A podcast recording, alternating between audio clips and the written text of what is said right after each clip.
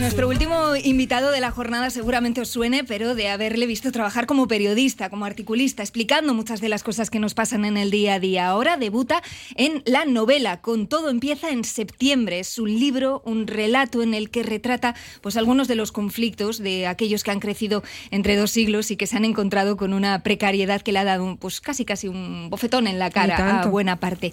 Además lo está presentando, él es periodista, es el propio protagonista de su novela, también lo es, lo está presentando entre periodistas que seguramente eh, pues sospecharán, como sospechamos, que habrá sido un truco para confraternizar con quienes van a promocionar también la novela. Daniel Bernabé, bienvenido. Hola. ¿Qué tal? Qué alegre estar aquí con vosotras. Mm, el, viejo truco de hacer que el periodista se sienta identificado un poquito con el protagonista. ¿Verdad? Es lo que tocaba, ¿no? Sobre todo, eh, lo que hay por detrás es una necesidad también de reivindicar el periodismo, porque yo creo que nunca más que este momento hemos necesitado esa profesión que nos cuenta lo que realmente está sucediendo en un momento ¿verdad? de tanta incertidumbre y de tantas dudas y de tantos bulos. Sí, sí. Un momento además en ese sentido de crisis de confianza. Llevamos tiempo viendo cómo la ciudadanía ha entrado en crisis de confianza con las propias instituciones, con los gobernantes, pero ahora con nosotros también. Y eso es un peligro gordo. ¿eh? Pero probablemente tenemos eh, unas hipotecas en nuestras espaldas clarísimas que tenemos que admitir. ¿no? Seguramente todo esto viene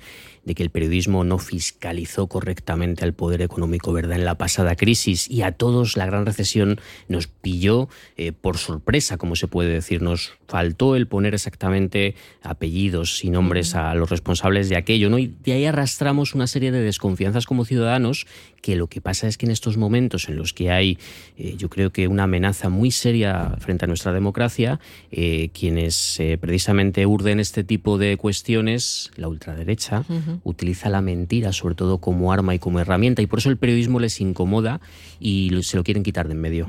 Está en parte justificada esa desconfianza, porque es verdad que vemos algunos medios que sí que le están bailando el agua a la ultraderecha, o igual no abiertamente, pero sí invitando, dulcificando, eh, blanqueando incluso, ¿no? En ocasiones a, portavoces de una ultraderecha que está diciendo auténticas barbaridades. Yo fíjate que creo que hay dos tipos eh, de, de, situación en este ámbito.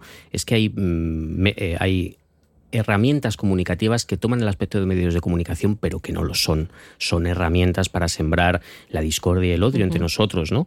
Y luego, por otro lado, es cierto que hay algo que ocurre que es más grave, que es cuando medios más generalistas, con mucho poder y mucha audiencia, compran la agenda a, este tipo de, ámbito político, ¿no? Introduciendo muchas veces temas que ni son noticia, ni realmente son un problema, ni una preocupación, pero que las sitúan en primer término, opacando además problemas reales y serios que nos afectan a todos. Sí, sí. Sí, pero luego utilizan el término cortina de humo en otras cuestiones que no lo son. Eso es. creando además una espiral donde al final el ciudadano medio pues no sabe muy bien a qué atender y a qué agarrarse. Yo creo está este conflicto, yo quería que en el libro apareciera de manera muy patente, ¿no? Y por eso decidí decidí que un periodista fuera el que lo protagonizara, uno además de cuarta fila, ¿eh? uno que le cuesta llegar a fin de mes, que tiene que hacer muchos trabajos y que anda por ahí intentando sacar la cabeza del agua. Sí, es verdad, y que se tiene que enfrentar pues a, todo ese entramado, viviendo él una situación pues eh, bastante dura, ¿no? De una precariedad, como estabas explicando, con unas condiciones de vida un tanto, cuanto menos mm, despistantes, como es de esa edad, ¿no? rondando los 40 años, que, es casi un relato de, de lo que es la gente de esa generación. Claro, porque se supone que ya en este en estas alturas de la vida teníamos que tener muchos de nosotros eh, todo más asentado y no lo tenemos, eh, sobre todo en comparación con la generación de nuestros padres. Yo en el libro, 40 años, fíjate, yo me interrogaba, oye, ¿qué es lo que ha pasado? Y de repente me di cuenta que en ese momento de la vida, que suelen ser los 30, cuando empiezas a aterrizar todo, ¿no? Eh, nosotros es que estábamos sobreviviendo a una crisis y estábamos sacando la cabeza del agua y de supervivencia en supervivencia te plantas en los 40 años y tienes que hacerte la pregunta, oye, ¿a dónde voy? Claro, esto quería que en el libro quedara reflejado porque creo que es algo que se ha contado muy poco y creo que muchos lectores y lectoras, bueno, se van a ver identificados. A mí me gusta escribir libros sobre personajes que se tienen que preguntar cómo van a llegar a fin de mes. Me gusta sacar la vida de verdad. Es verdad. Eh, no sé bien cómo preguntarte porque es una polémica de la que no sé si estás al tanto. Ah, yo me enteraba este fin de semana de que algo que venimos reivindicando y que venimos escuchando de las asociaciones vecinales pedir desde hace mucho tiempo, que es que haya servicios públicos a 15 minutos de nuestra vivienda, como un supermercado, una, eh, pues un banco, una sucursal bancaria, una farmacia, un ambulatorio, quizá incluso algún centro eh, municipal. Esto las asociaciones de vecinos, al menos en nuestro entorno, lo lleva pidiendo mucho tiempo que esté pues, a pie a unos 15 minutos. Este fin de semana nos hemos encontrado con que la ultraderecha empieza a decir que esto es una forma de mantenernos eh, pues prácticamente encerrados en nuestros barrios. Ha habido como una especie de, de, idea de movilizada eh, mediante Twitter y otras redes sociales este fin de semana diciendo que esto es para atraparnos. El gueto de los servicios de proximidad. Algo así se podría titular, la verdad. Qué que relecturas.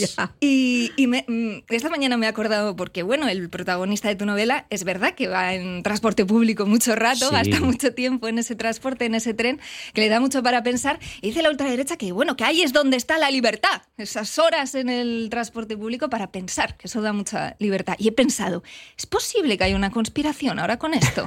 ¿Es posible que llegue a esto también? Mira, Leire, yo creo que eh, al final con lo que nos encontramos eh, es que yo en el libro hay algo que reivindico mucho, que es la idea de comunidad, la idea de vecindad, la idea de barrio, la idea de que pertenecemos como ciudadanos, como vecinos, como personas a una serie de espacios comunes que construimos entre todos. Y creo que estos eh, lugares de, de reunión, de encuentro, empiezan a ser realmente incómodos para aquellos poderes que quieren decidir por todos. De ahí que creo que fundamentalmente siempre buscan estas relecturas, estas narrativas para anular efectivamente estos vínculos de proximidad que al final lo que hacen es que seas conservador, seas progresista, tengas las ideas que tengas, al final te tienes que entender con la gente que tienes alrededor, que siempre lo hemos intentado hacer mejor o peor medida y eso es algo que no soportan, que nos entendamos entre nosotros, aunque tengamos ideas diferentes y podamos conversar como cualquier persona. Entonces son giratortis profesionales, porque cogen un argumento y le dan la vuelta. ¿Verdad? ¿No? Es, curioso. Hay un momento en que eh, este libro se centra mucho en ese conflicto, en el conflicto entre la verdad y la mentira. Es una reivindicación del periodismo en tiempos oscuros, es una manera también de introducir un elemento de intriga, de thriller político, como aquellas eh, películas de los 70 donde los protagonistas eran actores muy guapos, como Warren Beatty o Robert Redford, pero que interpretaban a periodistas, interpretaban a unos tipos que se ponían la gabardina, salían a la calle a buscar qué era lo que estaba sucediendo y sobre todo, pues esas conspiraciones creadas por parte del poder más oscuro, ¿no? Y que tiene más fuerza en lo económico. Claro, eh, pero todo ese poder y, esa conspiranoia, el producto más oscuro que crea no es una mentira 100%, porque bueno, eso es más fácilmente comprobable, es más, más obvio todo, sino el chasis de verdad que le imprimen, pero luego todos los componentes y accesorios son trola. Entonces, ese poquito de verdad que utilizan, esa dosis de verdad, es lo que hace picar a la gente. Claro. Es el cebo, que mucha gente pica y luego te tragas todo lo demás. Hay,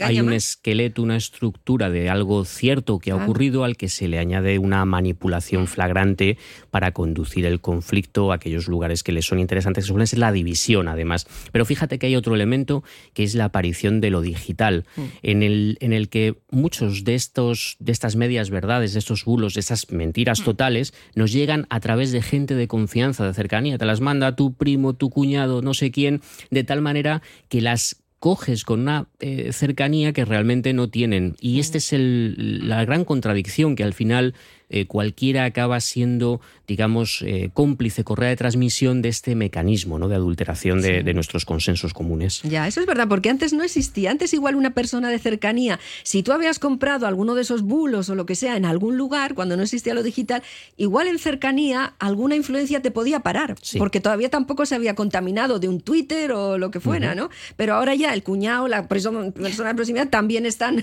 contaminados, entonces te van llegando las mm. cosas sin ningún filtro, ¿no? no hay forma. Mira, fíjate que a mí me llamó mucho la atención en la pasada pandemia, cuando de repente nos encontramos con que personas de nuestro entorno, adultos funcionales, decían que las vacunas eran muy malas y que introducían chips en nosotros y que era un plan, una conspiración para tener... Esto se llama la conspiranoia que yo es algo que introduzco en el libro, que es la creencia en una amenaza inexistente, fantasiosa, pero que hace que la gente se movilice contra ella. Y justo aparece en el momento en que las conspiraciones reales del poder para, eh, digamos, socavar nuestra democracia son más patentes que nunca. ¿Qué relación hay?